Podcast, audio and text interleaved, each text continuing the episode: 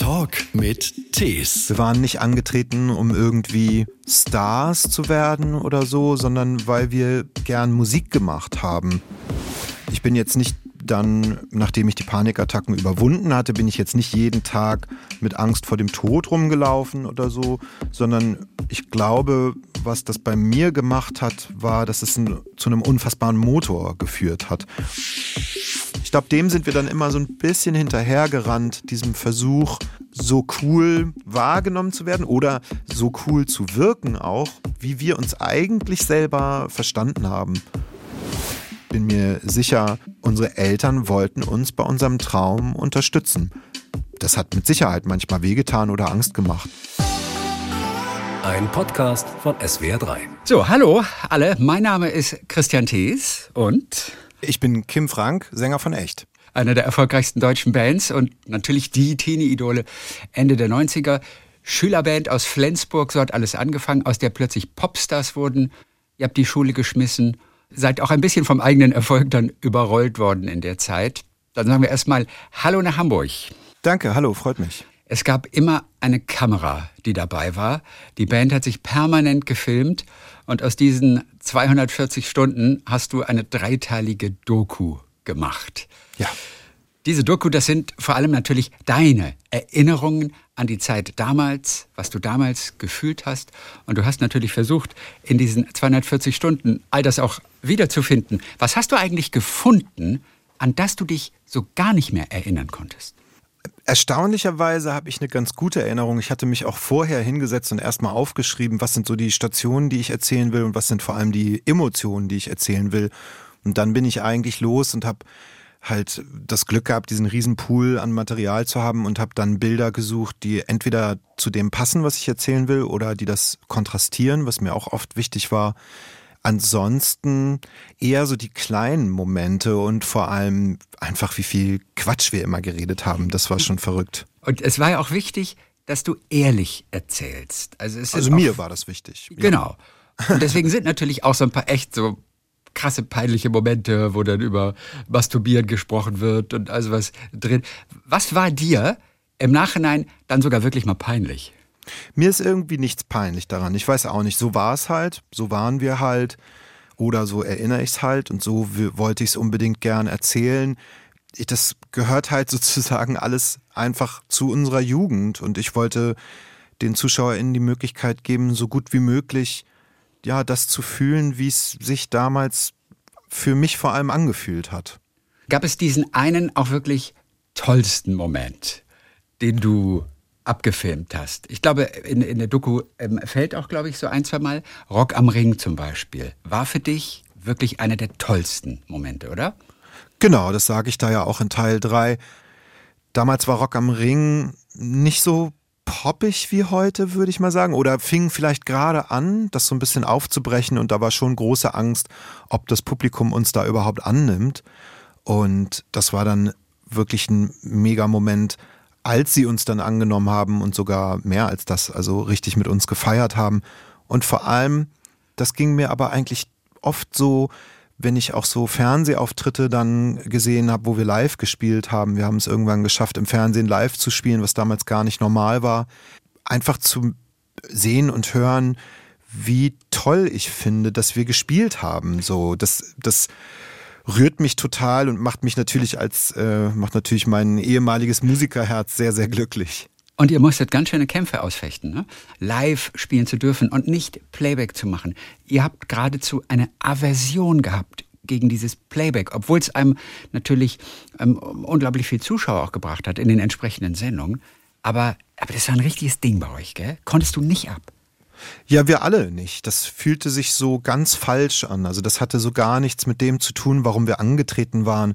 Wir waren nicht angetreten, um irgendwie Stars zu werden oder so, sondern weil wir gern Musik gemacht haben. Und wenn man dann so zu einer eingelegten CD irgendwie so tun muss, als würde man Musik machen, das hat jedes Mal sehr, also tatsächlich, vor allem in dem Alter, sehr wehgetan. So, das hat sich einfach ganz falsch und künstlich angefühlt. Aber damals war das halt normal in den Fernsehshows. Es war die Fernsehshows waren gar nicht darauf ausgelegt, dass man überhaupt live spielen könnte. die Sender hatten Angst, dass man sich verspielt und so. Und den Plattenfirmen war das auch zu teuer. Also jeder Auftritt von uns hat unsere Plattenfirma wahnsinnig viel Geld gekostet. Also dann, wenn wir live im Fernsehen gespielt haben, weil wir letztendlich alles mitbringen mussten, so dass der Sender einfach nur wieder eine Spur kriegt, als hätte er nur eine CD eingelegt. Uns war das aber dann wahnsinnig wichtig, weil wir das Gefühl hatten, wenn wir unsere Musik machen dürfen, dann ist die Plattform auch egal. Also dann ist auch egal, ob wir die Sendung mögen oder so. Da haben wir am Anfang natürlich in den sauren Apfel gebissen und diese Kompromisse gemacht. Aber irgendwann, zum Glück dann auch mit dem wachsenden Erfolg, haben wir einfach gesagt, wir kommen nicht, wenn wir nicht live spielen dürfen. Und ja, ich meine, ein Glück hat das funktioniert, weil auf die Auftritte bin ich mit am meisten stolz.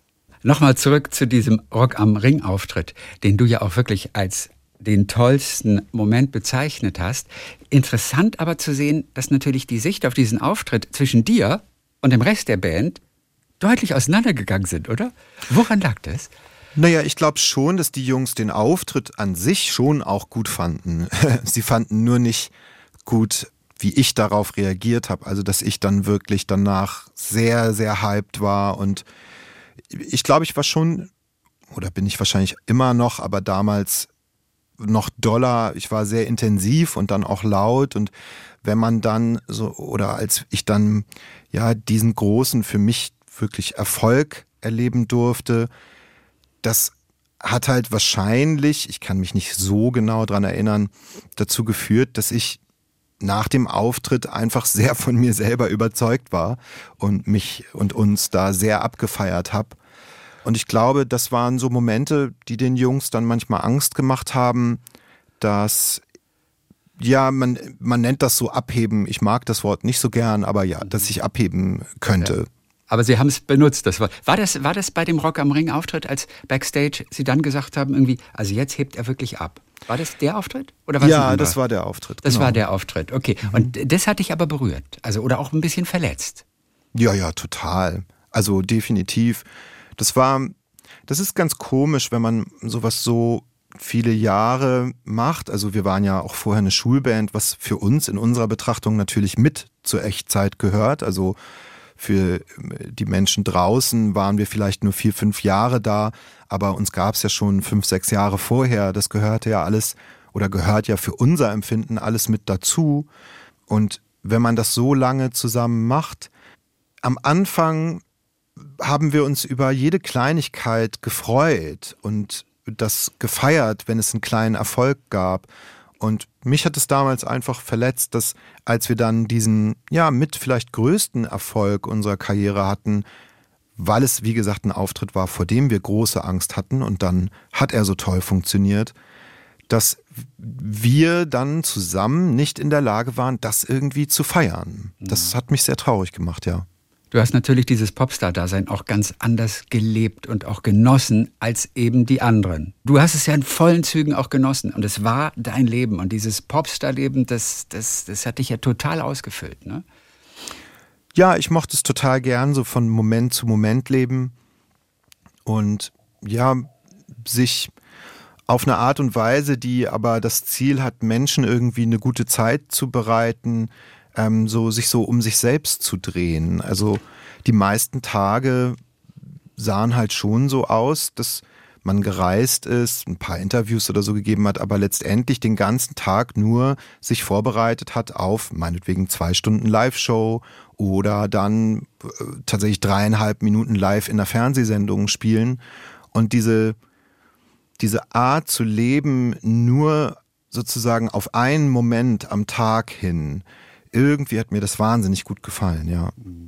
Zu den düsteren Momenten zählt natürlich die Depression, die sich bei Kai gemeldet hat, der dann plötzlich mal verschwunden war. Kai war eher so der ruhige. Wann habt ihr damals gemerkt, dass es ihm nicht so gut geht, wie ihr vielleicht dachtet? Ach, das haben wir gemerkt mit zwölf oder so. Okay, ah, schon. Aber ähm, es gab halt kein wirkliches Wort dazu. Auch wieder wahr. Gell? Es war noch nicht so in der Mitte der Gesellschaft angekommen. Und trotzdem wart ihr überrascht, als er plötzlich weg war. Das erste Mal. Nee, also überrascht nicht. Das war schon öfter passiert. Aber ich glaube einfach, als dann sozusagen ja, die Entscheidung gefallen war, dass wir versuchen wollen zu gucken, ob echt auch irgendwie Menschen außerhalb von Flensburg interessieren könnte. Und es dann passiert ist, das war natürlich einfach ein Schock. Auch du hast gedacht, und das fand ich auch wirklich ganz interessant, und da warst du, glaube ich, 17. Du lebst das jetzt nochmal in vollen Zügen. Du nimmst jetzt auch dieses, diesen großen Erfolg, nimmst du einfach mit, hattest aber auch damals selber Angst zu sterben. Bis 24 hast du gesagt, werde ich jetzt alles erleben und ich werde nicht länger leben als das. Was eine krasse Aussage ist. Wo kam das her bei dir? Nee, das kam, äh, ist früher entstanden, dadurch, dass ich halt als junger Jugendlicher unter Panikattacken gelitten habe. Da war ich so elf, zwölf. Und ich weiß auch nicht. Ich glaube, ich bin einfach ein bisschen abergläubisch auch erzogen worden. Und okay.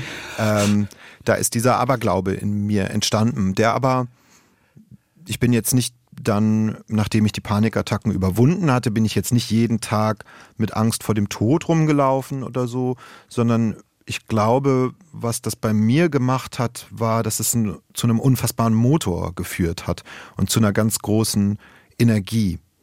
Mhm. Was war der Aberglaube denn? Worin bestand der?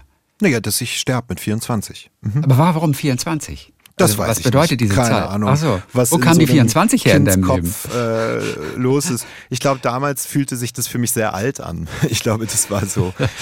ich glaube, 24 waren so die alten Erwachsenen. Ja. Was ist aus deinen Panikattacken eigentlich letztendlich geworden? Wie ist es heute? Heute habe ich es ganz gut äh, im Griff. Also man lernt dann gewisse Verhaltensmuster oder genau Umgänge damit und ähm, ein Glück funktionieren die bei mir gut. Das heißt, du musst aber auch bewusst gegensteuern. Du hast eine super Work-Life-Balance, du passt auf dich auf, bist sehr achtsam. Damit haben Panikattacken, jedenfalls in meiner Erfahrung, nicht so viel mhm. zu tun. Panikattacken bei mir jedenfalls kamen immer in einem Moment der, der großen Ruhe und nicht irgendwie durch Stress oder so. Eine Panikattacke ist ja eine übertriebene Fluchtreaktion des Körpers. Es ist sozusagen noch aus Urzeiten, sagt man. Und da fängt einfach dein Herz an zu rasen, damit deine Muskeln durchblutet werden, fängst an zu schwitzen, damit deine Haut gekühlt wird. Du hörst und siehst viel sensibler. Und das ist halt alles sozusagen eine Vorbereitung des Körpers auf eine anstehende Flucht vor einer Bedrohung. Das mhm. Eigenartige ist halt nur, wenn man sowas erfährt, während es überhaupt gar keine klare Bedrohung gerade gibt. Meinetwegen, man liegt im Bett. Was dazu führt, oder bei mir jedenfalls dazu geführt hat, dass in dem Moment das Gefühl entstand, dass ich halt sterb. So, also das ist irgendwie, ich glaube heute, wenn man älter ist, denkt man zum Beispiel, oder dachte ich dann zum Beispiel, ich kriege eine, äh, eine, eine Herzattacke. Vor diesem Hintergrund ist es natürlich auch ganz erstaunlich, was auf dich als Jugendlicher da eingeprallt ist. Also wenn wir über einen der ganz krassen Momente auch aus eurer Bandzeit sprechen, das war dieser Live-Auftritt und ich glaube, das war Mainz, als wirklich Hooligans es auf euch als Teenie-Band abgesehen hatten und es gab Morddrohungen Du bist mit Personenschutz dann auf die Bühne. Oder alle hattet ihr Personenschutz. Ich glaube, jeder hatte einen Personenschützer. Mhm. Inwiefern hat dir das damals Angst gemacht? Denn du kommst in der Doku natürlich so gut rüber, als würdest du das alles so wegrotzen können und ähm, problemlos eigentlich. Ja, das war oft erstaunlich bei dem Material. Das hat mich immer wieder verwundert, dass die Kamera natürlich nicht in einen reingucken kann. Sie sieht nur das Äußere und aus irgendeinem Grund waren wir, finde ich auch in anderen Situationen, erstaunlich furchtlos. Ich glaube, da hat uns unser Zusammenhalt geholfen, aber zum Beispiel auch unser Manager Jonas, der ja an unserer Seite war, seit wir eine Schülerband waren, da war der Abiturient, dass wir einfach, ja, so einen, dass wir uns gegenseitig hatten, dass wir uns Halt und Mut gegeben haben und dass wir so einen furchtlosen Umgang mit diesen Dingen hatten. Wie es in uns aussah, war natürlich mit unter anders, aber ich glaube, es war auch ganz wichtig, und da kann ich, glaube ich, auch, das könnte ich auch über die anderen sagen, die anderen haben sich ja auch so furchtlos verhalten, eben das nach außen nicht so zu zeigen, um halt auch wieder den anderen Mut zu machen, dass wir das hinkriegen und dass wir das schaffen, wenn wir zusammenhalten. Das war nämlich echt wirklich eine bedrohliche Situation. Hinter der Bühne wartete ein Krankenwagen, der Blut mit deiner Blutgruppe auch ähm, vorrätig hatte. Und ihr habt euch auch, glaube ich, im Krankenwagen versteckt. Also ja, um halt zu Festivals zu kommen oder zurück, hatten wir Polizeieskorten oder ja, sind manchmal in einem Krankenwagen versteckt mitgefahren. Das gehörte halt alles zum Sicherheitskonzept. Nachdem das da passiert war, gab es halt ein sehr großes und aufwendiges Sicherheitskonzept, um halt zu schaffen, dass sowas nie wieder passiert. Und das hat dann auch tatsächlich geklappt. Also das finde ich immer eigentlich die wichtigste Message. Es hat dann geklappt und es hat dann aufgehört und wir hatten dann auch wieder unsere Ruhe ein paar Monate später. Du hattest Saki auf jeden Fall als Personenschützer dann an deiner Seite, der immer bei dir war, der so eine Art großer Bruder auch wurde. Was habt ihr heute für eine Beziehung? Saki und ich äh, treffen uns manchmal, äh, oft eher zufällig, so beim Spazierengehen oder so. Okay, er wohnt auch in Hamburg. Ja, genau. Okay. Und ähm, jetzt haben wir uns aber auf der Premiere gesehen und das war ganz toll, ihn da mal länger im Arm zu halten. Und ja, Saki hat natürlich weiter sehr erfolgreich seinen Job gemacht, nachdem echt sich getrennt haben war unter anderem halt dann der Personenschützer für Tokyo Hotel.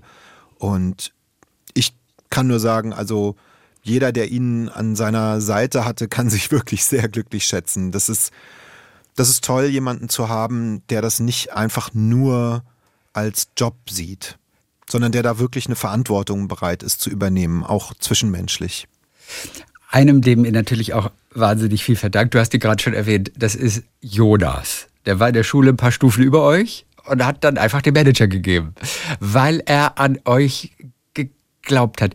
Wie kam das im Nachhinein? Der wurde auch so eine Art Ersatzvater, der hat euch wirklich gemanagt, auch wenn es nachher natürlich auch Meinungsverschiedenheiten gab darüber, welchen Weg man beschreitet und wie man so die einzelnen Events dann auch wirklich angeht, was man macht, was man vielleicht nicht macht. Was war die Motivation von Jonas? Warum hat er an euch geglaubt? Ich habe keine Ahnung. Das ich, wir waren halt eine Schulband und er war damals schon relativ erfolgreich in Flensburg, also so mit 18 sogar schon, 17, 18, hatte sein eigenes Studio, hat so ähm, äh, ja, in der Stadt ansässige Bands aufgenommen und produziert und so. Und wir wurden auf der einen Seite betreut von einem Lehrer, unsere Rock AG nannte sich das in so einem ganz kleinen Proberaum in der Schulaula. Aber irgendwie halt auch von Jonas. Ich glaube, das waren Flo und Kai, die ihn damals angesprochen hatten. Und ich glaube, es hat ihm einfach Spaß gemacht mit uns, weil es gab keinen Grund, so viel Zeit mit uns zu verbringen und er hat ja auch Geld investiert. Also wir haben oft auch Wochenenden geprobt bei ihm im Studio oder so. Und dann mussten wir natürlich irgendwie was essen. Und dann sind wir irgendwie zu Jonas Fischimbiss Imbiss gefahren und er hat uns da auf eine Pommes eingeladen. Da hatte er nichts von, beziehungsweise glaube ich auch wirklich nicht, dass er dachte, aus uns wird mal was Großes. Der hatte irgendwie Spaß daran, mit uns zusammen zu sein und vor allem mit uns Musik zu machen. Und dann hat er halt Karriere gemacht und hat eine Plattenfirma gegründet und kam dann, nachdem wir ihn auch länger gar nicht mehr richtig gesehen hatten, kam er und hat gefragt, ob wir uns vorstellen könnten, mal zu gucken, ob das Leute außerhalb von Flensburg interessiert.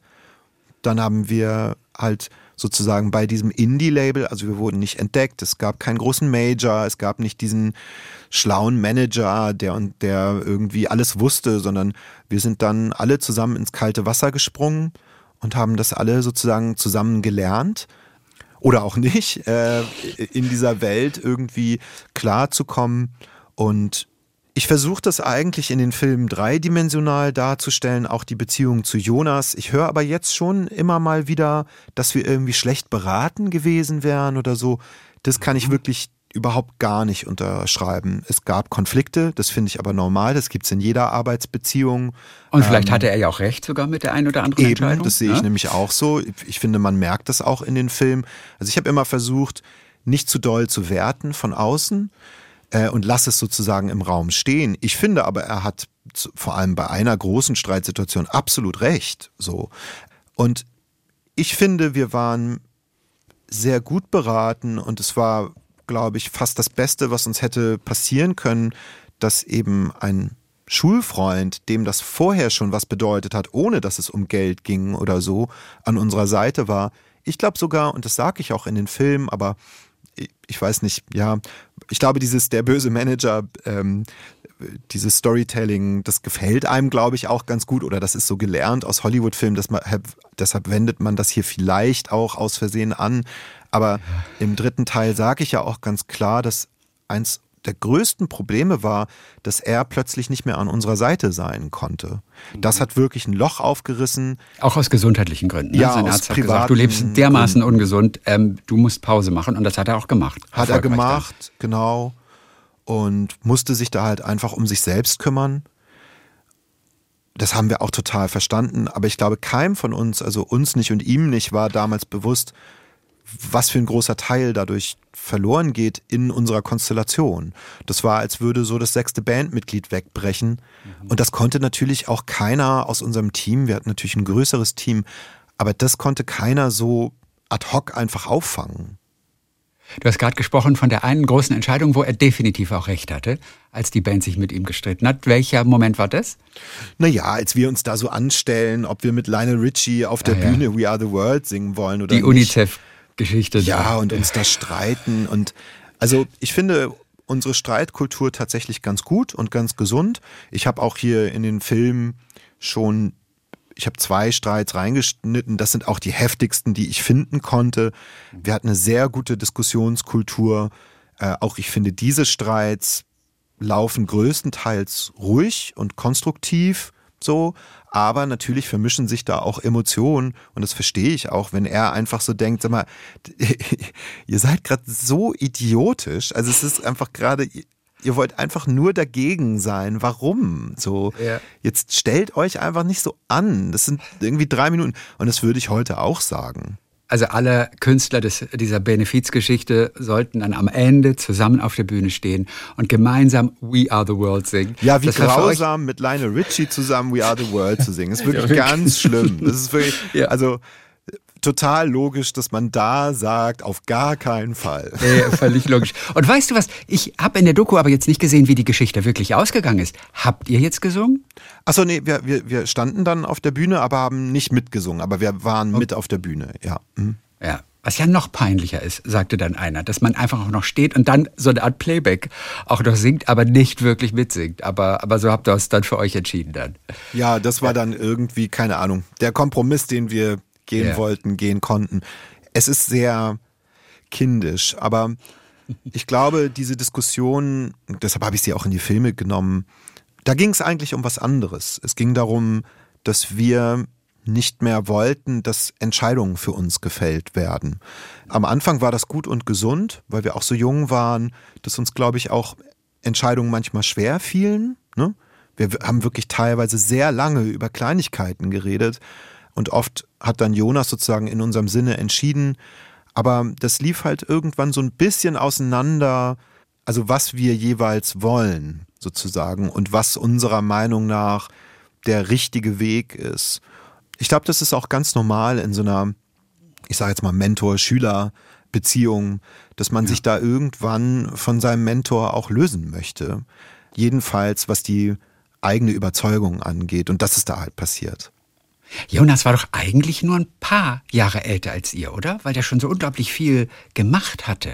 Ja, ich glaube, er, er ist so sechs, oder? sieben Jahre älter. Ah, okay, immerhin sowas. sechs, sieben Jahre. Okay, okay. Ja, ja, okay. aber er war Denn, super jung, ja. Er war super jung. Denn an einer Stelle heißt es ja, er konnte noch mal Teenager sein und eine Jugend nachholen, die er nicht gehabt hatte. Genau, das ist so meine Deutung warum erzähle ich ja auch in den Filmen? Das ist meine Deutung, das ist nichts, was er gesagt hat oder so. Ja. Warum hat er keine Jugend gehabt? Also ich weiß, die lebten auf einem Hof, wo ja auch das Studio war, oder? Auf dem Schäferhof. Mhm. Ähm, das habt ihr ihm ja dann auch wieder klar gemacht, als er das Studio schon wieder abgeben, abstoßen musste. Habt ihr dann investiert und äh, habt das zu eurem Studio gemacht, richtig? Nee, das war noch zu Schulzeiten. Das, Ach, das hat er immer alles bezahlt. da, da hatten wir noch gar kein Geld. Da durften wir sozusagen in seinem Studio dann schalten und walten, weil er schon in Hamburg war. Er hat äh, dann schon in Hamburg gearbeitet und dann sind wir immer rausgetrampt. Ähm, äh, da auf dieses Dorf und haben die Wochenenden und ja, eigentlich so viel Zeit wie möglich in diesem Studio verbracht. Und er hat halt ganz tolle Eltern, aber ähm, ist halt sozusagen in, seine Eltern sind ganz, ganz tolle und erfolgreiche Erzieher und haben da ein Kinderhaus, also ein Kinderheim, sagt man auch. Mhm. Aber genau, es war ein Kinderhaus äh, gehabt und da waren halt troubled Teenager und seine Eltern waren wirklich ganz, ganz toll darin, denen zu helfen, wieder, ja, wieder, ich weiß gar nicht, wie man das nennen soll, ein funktionierendes Leben als Erwachsene zu führen. Also das haben die wirklich ganz, ganz toll gemacht. Aber mhm. ich weiß nicht, ich kann es mir auch gar nicht so richtig vorstellen, wie das sozusagen sein muss, wenn man dann mit so einer Art Geschwistern zusammenlebt, die aber gar nicht wirklich deine Geschwister sind. Trotzdem teilt man alles und viel Konzentration deiner Eltern geht natürlich auf diese Kinder. Mhm. Das ist ja, glaube ich, selbstverständlich. Ne? Ähm, und ich glaube schon, dass er da einfach, das ist meine Deutung, gezwungen war, sehr früh sehr erwachsen zu, und sehr selbstständig zu sein. Mhm. Aber das ich ist überhaupt nichts Schlimmes. Ich, ich, ich, Nein, ähm, überhaupt nicht. Ne? Ich werfe da Nö. niemandem was vor. Ich glaube, er auch nicht. Also Nein, nein. Ähm, Jonas ist auch ein, ein, toller Typ. Man merkt ja auch, wie viel von dem Erfolg auch wirklich ihm gehört. Was macht er heute? Wie geht's Jonas heute?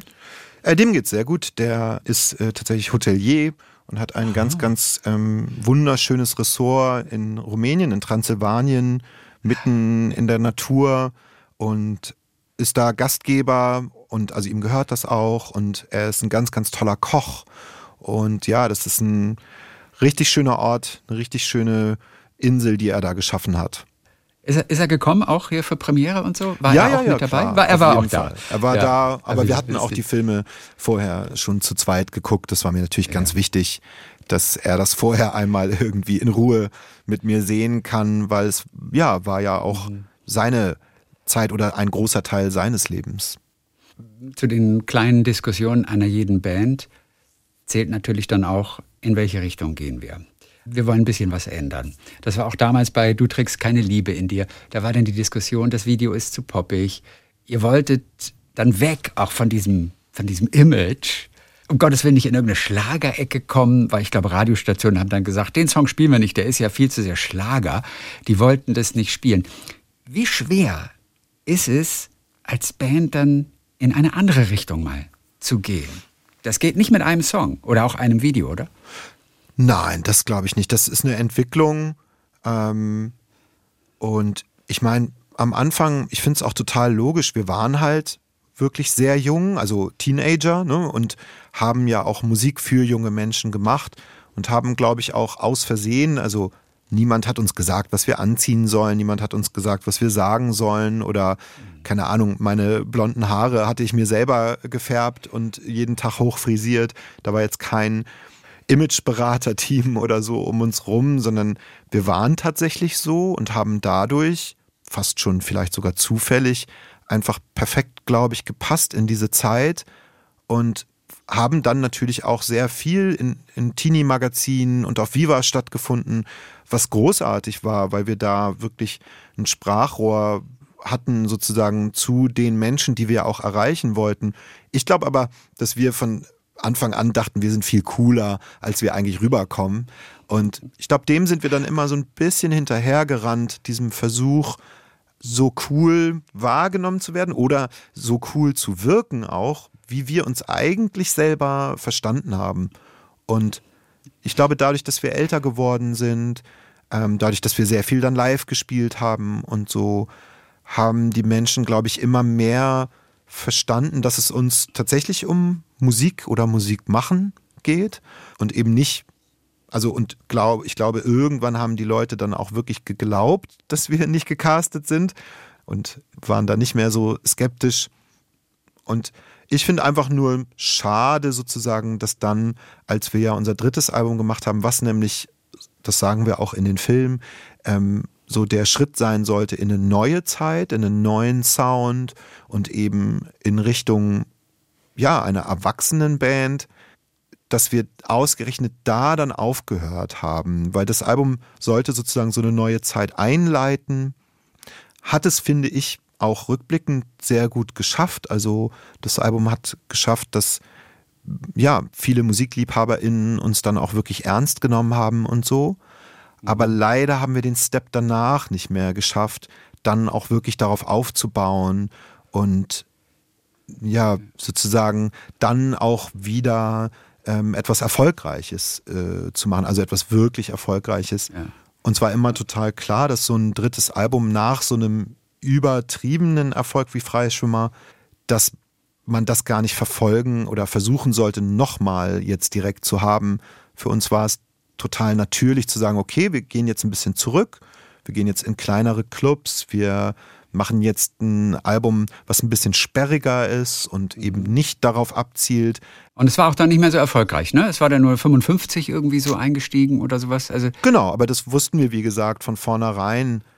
Ähm, dass das aber man hofft natürlich trotzdem, wäre. dass es vielleicht auch geht, dass man die Fans irgendwie trotzdem mit rüberzieht in die neue Zeit. Ja, ich glaube, wir hätten schon gehofft, dass die Zahlen vielleicht ein bisschen besser sind, wobei sie jetzt auch nicht so schlecht waren. Ne? Also ähm, ich glaube halt, das ist immer im Vergleich zu so einem Album wie Freischwimmer, ist, glaube ich, also egal welches Album man da machen würde, das würde immer schlechter verkaufen.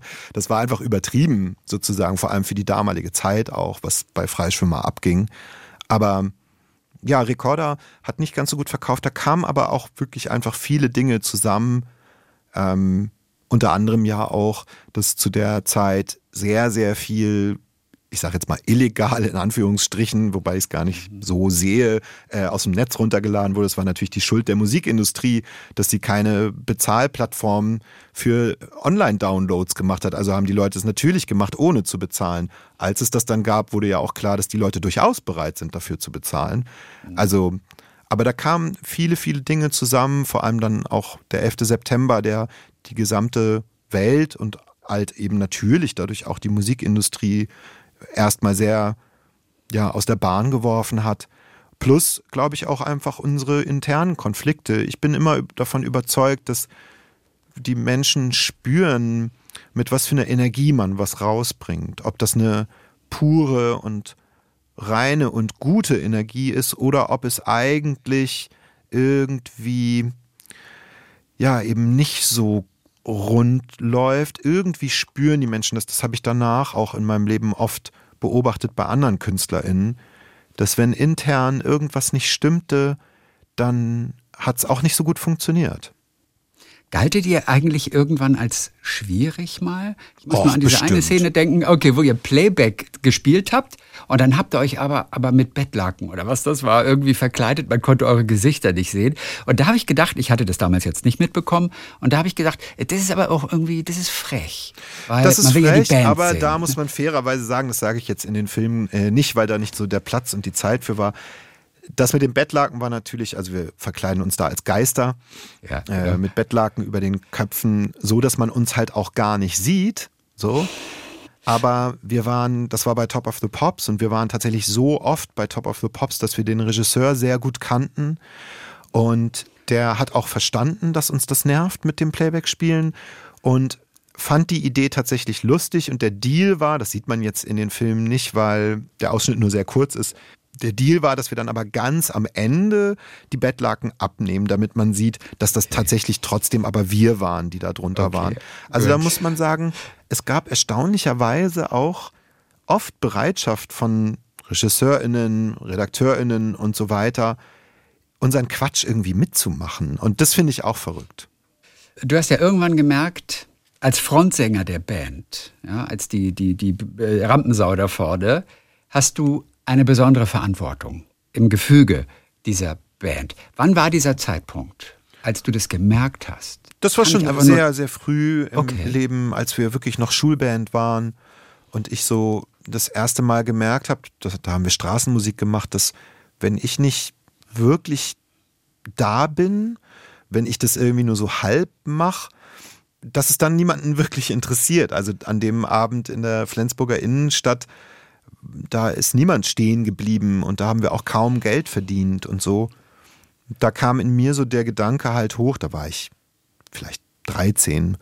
Warum liegt das so an mir? Warum, warum geht es nicht, dass ich mal nicht so gut drauf bin und es funktioniert trotzdem? Aber ja, so ist es halt, wenn man eine klassische Band ist und die anderen sind hinter ihren Instrumenten und du bist der Einzige mit dem Mikro in der Hand und ja, wie man ja sagt, der Frontmann Natürlich liegt es an dir, natürlich hast du die Verantwortung, ob die Menschen dann auch wirklich begeistert werden, sage ich jetzt mal.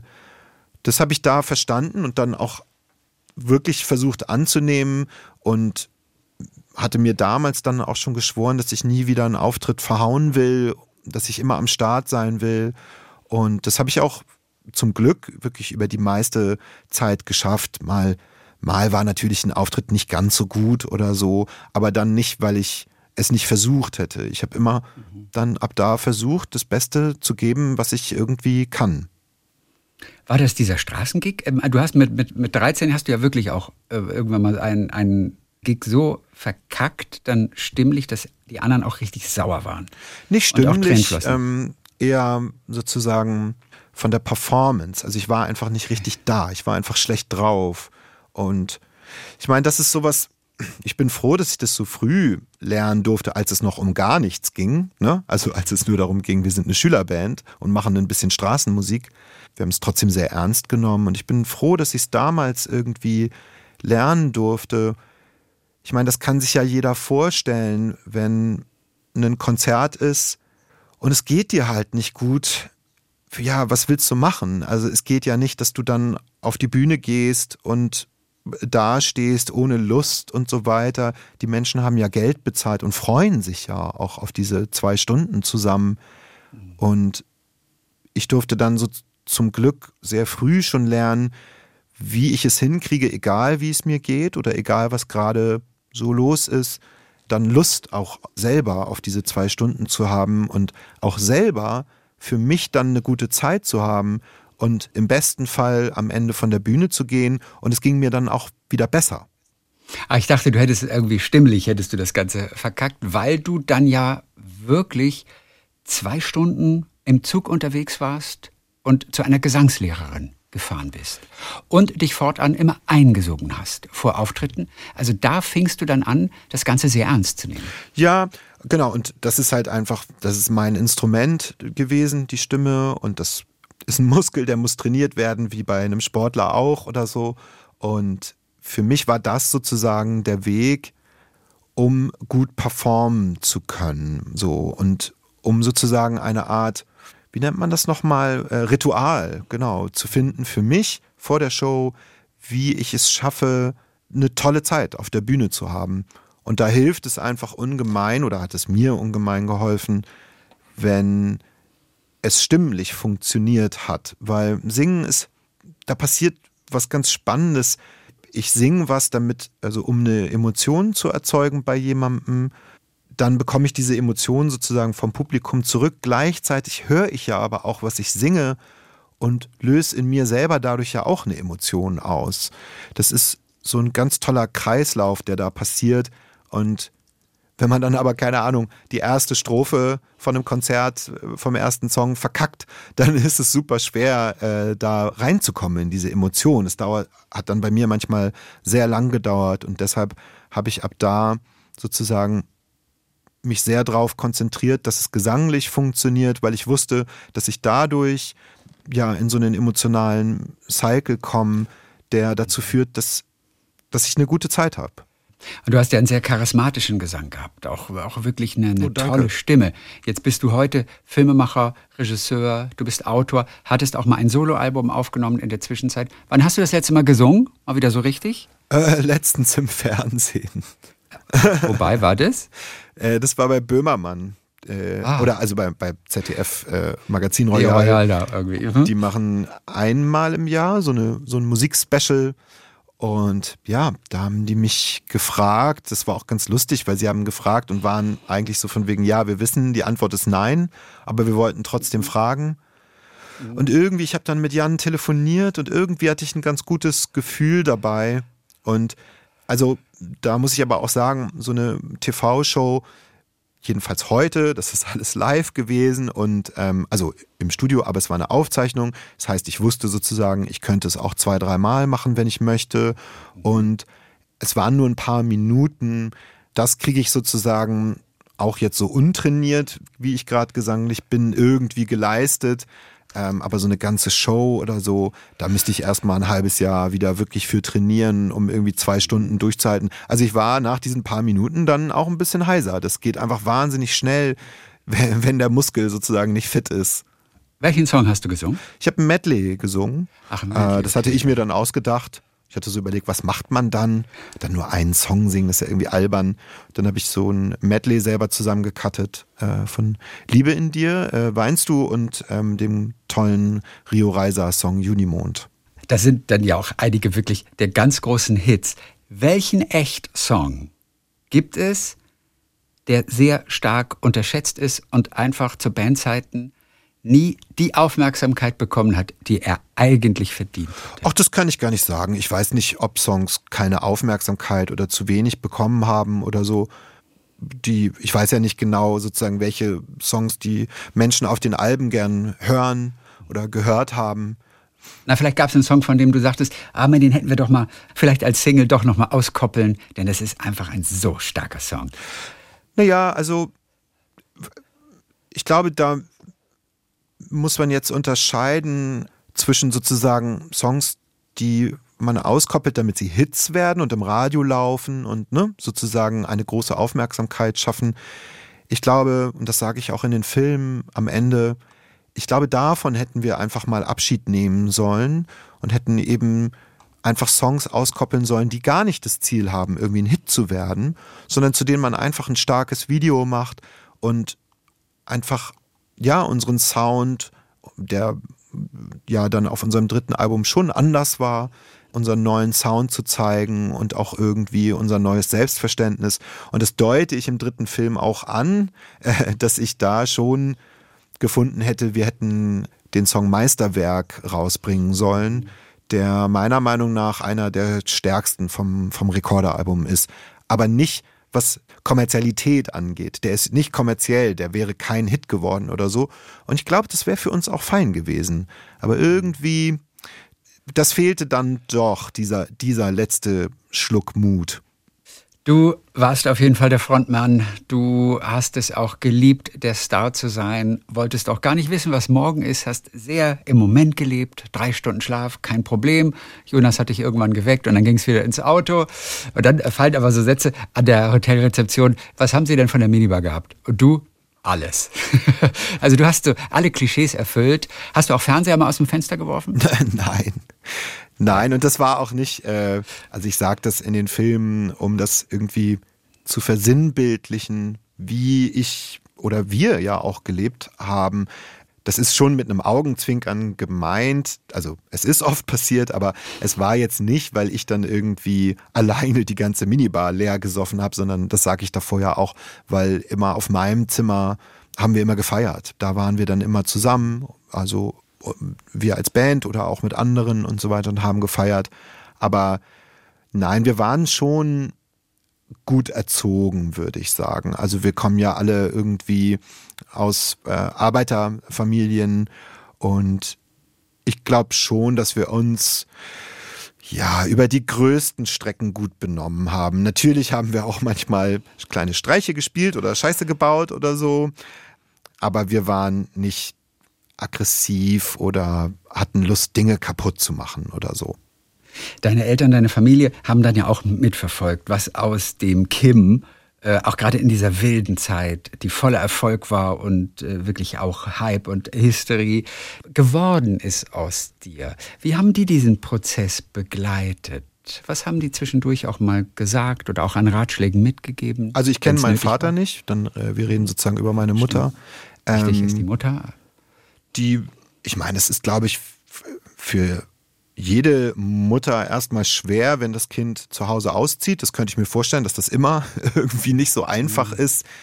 Und ich glaube, bei uns kam das dann schon ein bisschen überrumpelnd auch. Also wir haben alle Realschulabschluss und so, ne? Also wir sind jetzt nicht irgendwie, wir haben nicht die Schule abgebrochen und keinen Abschluss, sondern wir sind einfach mit äh, 17 von der Schule, wie ganz viele das machen, aber statt in der Ausbildung sind wir halt in diese Popstar-Welt. Und ich kann mir schon vorstellen, dass es dann natürlich schwer ist, weil das so eine Welt ist, die man sich ja auch nicht wirklich vorstellen kann. Also ich glaube nicht, egal wie viel man lesen kann darüber oder so, so richtig vorstellen, wie das ist, so ein Leben zu führen, wenn man es nicht selber irgendwie gelebt hat. Das stelle ich mir schon schwierig vor. Ich glaube schon, dass da hin und wieder auch Angst gewesen sein muss, aber ich glaube, dass es einfach wahnsinnig geholfen hat, dass Jonas an unserer Seite war und dass unsere Eltern, glaube ich, da einfach wussten, dass sie ihm vertrauen können, weil er eben schon so lange Zeit vorher auch an unserer Seite war. Er war niemand, der sich plötzlich draufgesetzt hat und das jetzt wegen Geld gemacht hat oder so, sondern es war ja unser Traum, also von uns fünf und dann auch zusammen mit Jonas. Ich glaube oder ich bin mir sicher, unsere Eltern wollten uns bei unserem Traum unterstützen das hat mit Sicherheit manchmal wehgetan oder Angst gemacht. Das glaube ich auch. Was hat euch am Ende getrennt? Denn ihr hattet euch irgendwie alle so ein bisschen auseinandergelebt. Du warst auch sehr zurückgezogen, glaube ich, in der Zeit. Man wollte einfach nicht mehr so dasselbe. Was hat den Ausschlag dann gegeben, dass ihr relativ schnell bei diesem Eintreffen dann zu dem Entschluss gekommen seid, ja, dann hören wir doch auf? Also wir waren wieder im Studio nach unserem dritten Album und wollten wieder neue Songs machen und was aufnehmen. Ähm, und im Studio haben wir nur noch diskutiert. Also wir, wir haben kaum noch wirklich Musik gemacht, sondern eigentlich nur diskutiert über die Musik zwar, aber ja, irgendwie, man könnte sagen, wir waren nicht mehr so richtig eine Band, ne? So, sondern, also, weil mein Verständnis von einer Band, wie wir sie waren, ist, äh, du kommst rein und gehst an die Instrumente und spielst. So, und dann guckst du mal, was passiert. Und das, was passiert, das ist es dann. So.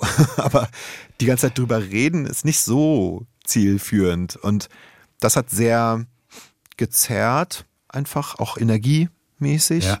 Und es ging um so Kleinigkeiten wie, soll die Gitarre jetzt verzerrt klingen oder nicht? Oder ist das zu verkopft oder zu seicht? Das waren auch so Diskussionen. Ne? Ja, genau. Und ich glaube, also ich bin dann halt abgehauen und das war jetzt nicht so cool, weil ich keinem gesagt habe, dass ich abhau und ich war dann auch relativ lange weg. Also ich war erst in Tokio und dann aber auch, äh, als ich wieder äh, zurück zu Hause war, habe ich mich auch noch weiter zurückgezogen, einfach um irgendwie zu versuchen rauszuhören, was es denn ist, was ich glaube, dass ich es jetzt brauche. So. Und ich glaube, dass dann einfach über die Zeit und vor allem dann über diese Studiozeit und auch mein Verschwinden, dass da schon einfach Verletzungen aufgetreten waren, wo wir sehr viel Energie hätten investieren müssen, um die sozusagen wieder zu heilen. Das haben wir dann auch gemacht nach der Trennung. Aber ich glaube, in dem Moment, auch nach den Jahren zusammen, wir wussten einfach keine andere Lösung, als zu sagen, okay, lass es einfach lassen. So, also das war doch jetzt toll. Und irgendwie so wie jetzt wollen wir das alle nicht, dann hören wir jetzt auf. Und am Ende ist das Tolle, dass es dazu geführt hat, dass wir wieder Freunde geworden sind und äh, das bis heute, dass wir richtig eng sind, dass das äh, mit wirklich die wichtigsten Menschen in meinem Leben sind. Ich bin mir nicht sicher, ob wir das geschafft hätten, wenn wir damals weiter versucht hätten, die Band zu retten sondern ich glaube, wir haben halt vor allem versucht, dadurch, durch die Trennung, unsere Freundschaft zu retten. Und das hat funktioniert. Und das bedeutet mir auch sehr viel. Gar nicht so einfach für die Band war das. Der eine sagte zwar irgendwie, jo, ich bin jetzt finanziell abgesichert. Der andere fragte sich, ja gut, aber wer bin ich überhaupt ohne die vier anderen? Was jetzt mit diesem Alltag anfangen? Bei Flo war das Geld auch schnell weg. Wie waren die drei Jahre nach der Trennung bei dir? Was hast du gemacht? Wie bist du wieder in den Alltag gekommen?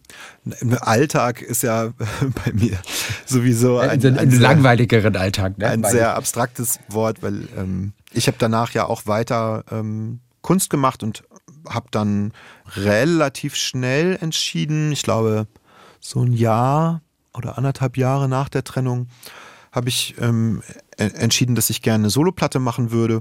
Und da habe ich mir dann einfach richtig viel Zeit für gelassen also wirklich mehrere Jahre. Und das Machen hat auch sehr viel Spaß gemacht. Ich musste dann aber leider, als ich dann solo plötzlich war und ohne diesen Panzer der Band und ohne meine besten Freunde irgendwie da draußen stand, musste ich leider merken, dass das nichts für mich ist, dass ich kein Robbie Williams bin oder so, sondern dass ich halt Bandmusiker bin.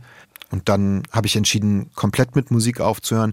Das war eigentlich für mich so der erste wirklich schwierige Moment in meinem Leben. Da war ich dann aber auch schon 28 oder so und hatte ein tolles Umfeld, hatte viel erlebt bis dahin schon. Das heißt jetzt auch, schwieriger Moment heißt jetzt nicht, dass ich dann in eine riesen Sinnkrise gestürzt bin, sondern das war einfach dann tatsächlich das allererste Mal in meinem Leben, dass ich mich fragen musste, was denn dann? So, was, was will ich denn dann machen, äh, wenn ich jetzt nicht mehr das mache, was ich seit, äh, mache, seitdem ich irgendwie elf, zwölf bin. Und dann war für mich aber wieder sehr schnell klar, dass es dann äh, Filme machen ist. Und ähm, damit habe ich dann auch angefangen und habe da auch eine tolle Karriere für mich geschafft, draus zu machen und habe vor allem über die Jahre dann alles gelernt, was ich jetzt brauchte, um diese Filme zu machen, was finde ich schon ein toller Zufall vom Leben ist. Also einmal, dass wir damals oder vor allem Puffy äh, damals so viel gefilmt hat, dann, dass es das alles noch gab und dann, dass ich äh, über die letzten, ich weiß jetzt gar nicht, 15, 18 Jahre sozusagen die Fähigkeiten gelernt habe, um solche Filme überhaupt machen zu können. Das macht mich schon immer glücklich, wenn man so merkt, das war zum Glück in meinem Leben schon öfter so und das ist immer sehr beruhigend zu merken, dass es irgendwie alles Sinn macht. Kim, Frank, danke für heute. Danke auch. Und jetzt kannst du die Bombe platzen lassen. Wann gibt's eine Reunion? Wann gibt's den nächsten Song? Es ist aktuell wirklich nichts geplant. Ist mir auch immer ganz wichtig zu sagen, dass die Filme jetzt keine Vorbereitungen auf das plötzliche große Comeback sind oder so, weil wir haben alle ein eigenes Leben und mögen unsere einzelnen Leben auch und sowas wie echt würde da einfach gerade sehr viel Unruhe reinbringen. Aber ich sag auch immer, wir haben nie, nie gesagt, also auch damals nicht. Und äh, das sage ich auch heute nicht. Und wir sind ja auch wirklich noch jung. Also ich sage jetzt nicht, dass das nie wieder passiert, aber aktuell ist das kein Thema. Solange aber nicht wieder zusammen singen zu viert, gibt es auch keine echt zu viert. Hoch. Grüße nach Hamburg. Danke, Grüße zurück. Talk mit Tees.